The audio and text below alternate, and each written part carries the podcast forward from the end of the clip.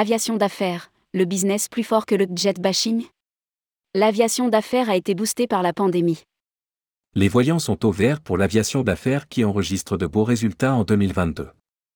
Les perspectives pour 2023 sont bonnes avec le retour de la clientèle asiatique et l'assurance pour les clients d'échapper à la pagaille qu'a connue l'aérien commercial l'été dernier. Rédigé par Caroline Lelièvre le vendredi 10 mars 2023.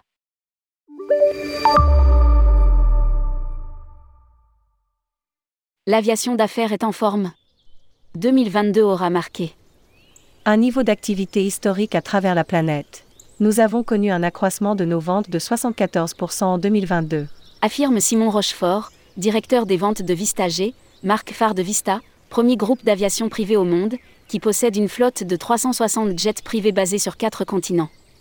Selon le rapport de l'European Business Aviation Association, EBA, daté de 2021, 243 189 mouvements d'avions d'affaires, départ et arrivée en France, ont été enregistrés, soit une croissance de 2,5% par rapport à l'année 2019. La France est ainsi le premier marché d'Europe en termes de mouvements de jets privés, selon les données de l'EBA. Le marché mondial est dominé par les États-Unis et l'Europe, qui englobent 90% de l'activité du marché et 77% de la flotte mondiale de jets privés. En 2021, l'essentiel du trafic a lieu depuis et vers l'aéroport de Paris-Le Bourget avec 48 591 mouvements, dont 2596 vers Nice-Côte d'Azur, la liaison intranationale la plus courante. Une tendance confirmée par Simon Rochefort. Le marché France est une destination phare. En 2022, deux des aéroports les plus fréquentés sur la planète ont été Paris en première position et Nice en quatrième. La France est un territoire sur lequel nous sommes extrêmement actifs aviation d'affaires et agences se retrouvent sur le marché du Miss. Quelle place pour les agences de voyage d'affaires sur ce segment? Chez Vistager, la plupart des demandes s'effectuent en direct. Moins de 2% des transactions sont effectuées via les agences, car nous faisons leur travail. Nous assurons le vol dans une de nos machines et arrangeons à leur guise les transferts depuis et vers les aéroports, leurs déplacements en hélicoptère. Nous avons une expertise des partenaires fiables à destination. Précise Simon Rochefort. Aujourd'hui, entre 20% et 25% du marché est intermédiaire. C'est légèrement moins qu'avant la pandémie. Précise Isabelle Claire, CEO d'AéroAffaires, entreprise familiale de courtage aérien accréditée Tourcom et TravelerMed. Elle met en concurrence les 2000 opérateurs implantés en Europe pour de la location d'aéronefs et d'hélicoptères dans le monde et accompagne le client sur la préparation de sa mission, vol VIP, vol de groupe, vol médicalisé ou vol cargo. Nous travaillons avec les agences pour des vols de groupe. Avec le Covid, le premier volet de jet bashing, puis la prise de conscience de plus en plus présente des entreprises du problème écologique, si elles peuvent faire des séminaires en utilisant le TGV, elles vont le favoriser. Constate Isabelle Claire, avant de poursuivre. Beaucoup de jeunes salariés, notamment de la tech, ne veulent pas monter dans un avion.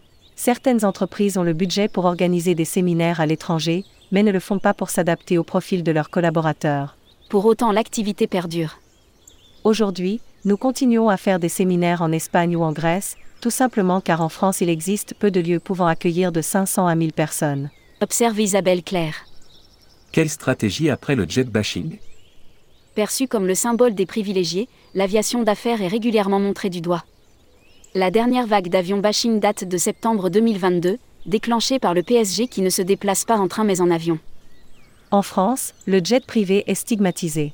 Nos clients font appel à l'aviation sur mesure après étude des alternatives et lorsqu'ils ont un vrai impératif.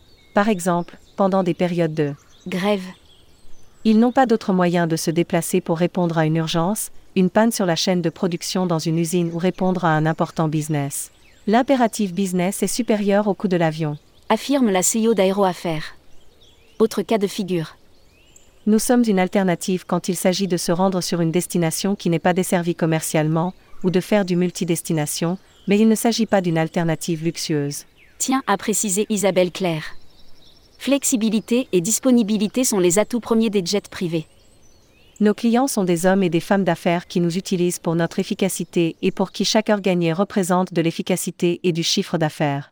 Avant la pandémie, seuls 10% de la population qui avait les moyens d'affréter un jet privé le faisait. Face à la pandémie et à la difficulté de se déplacer dans des conditions qu'ils jugent inacceptables, ceci a tout changé, ce qui explique cet impressionnant accroissement d'activité à travers le monde. Analyse Simon Rochefort.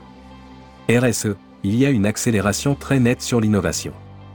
Mais alors que font les acteurs de l'aviation privée en termes de RSE Nous n'avons pas attendu les protestations pour prendre des mesures très fortes. Notre objectif est d'avoir un impact neutre en carbone en 2025 et d'être le premier opérateur de l'aviation privée au monde à le faire. Affirme le directeur des ventes de Vistager. Tout le monde vit avec son temps. Nous y travaillons. La technologie n'est pas tout à fait prête alors même que la demande est là. Vistager investit dans la technologie de l'intelligence artificielle pour optimiser la gestion de la flotte. Poursuit-il. L'opérateur a actionné deux leviers RSE, la compensation carbone et le recours au SAF. En 2020, 85% de nos membres Vistager ont compensé les émissions de CO2 par rapport à la consommation de carburant de leur vol. Vistager s'est associé à Sky Energy, pionnier et leader mondial du carburant durable pour être le premier à offrir un accès mondial au carburant répondant à la certification SAF, Sustainable Aviation Fuel, pour l'aviation d'affaires. Énumère Simon Rochefort. À l'heure des obligations en termes de RSE, des actions sont également en place chez Aéroaffaires. Nous proposons systématiquement des avions qui consomment moins et donc polluent moins. Mais nous ne sommes pas une alternative zéro carbone. Cependant, il y a une accélération très nette sur l'innovation. Comme il s'agit d'une aviation légère, ces avions seront les premiers équipés en électrique et hydrogène. Assure Isabelle Claire. 2023 boosté par le retour des Asiatiques et la pagaille de l'aérien. L'année 2023 se présente sous les meilleurs auspices pour l'aviation d'affaires. La raison? D'abord parce que les voyageurs ne veulent pas connaître le grand bazar de l'aérien de l'été dernier. Les bookings sont très anticipés, car nous savons que sur l'aviation commerciale nous allons avoir les mêmes problèmes que l'été dernier. Les compagnies aériennes et les aéroports ne sont pas préparés à répondre à l'activité qu'il y aura en 2023. Nous avons une grosse clientèle américaine. Ils s'y prennent maintenant pour booker leur vol pour l'été alors qu'habituellement le gros de notre activité se fait à deux semaines. Explique Isabelle Claire, à la tête d'Aéroaffaires. Après les Américains, habitués de l'aviation privée sur leur sol, le retour des clients asiatiques donne le sourire aux spécialistes de l'aviation d'affaires.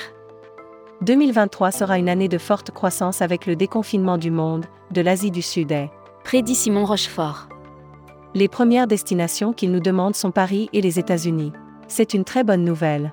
Ils ont envie de rattraper le retard accumulé pendant la pandémie. Affirme le directeur des ventes de Vistager, dont l'objectif est de voir progresser les ventes de 20% en 2023. Publié par Caroline Lelièvre. Journaliste, tourmag.com.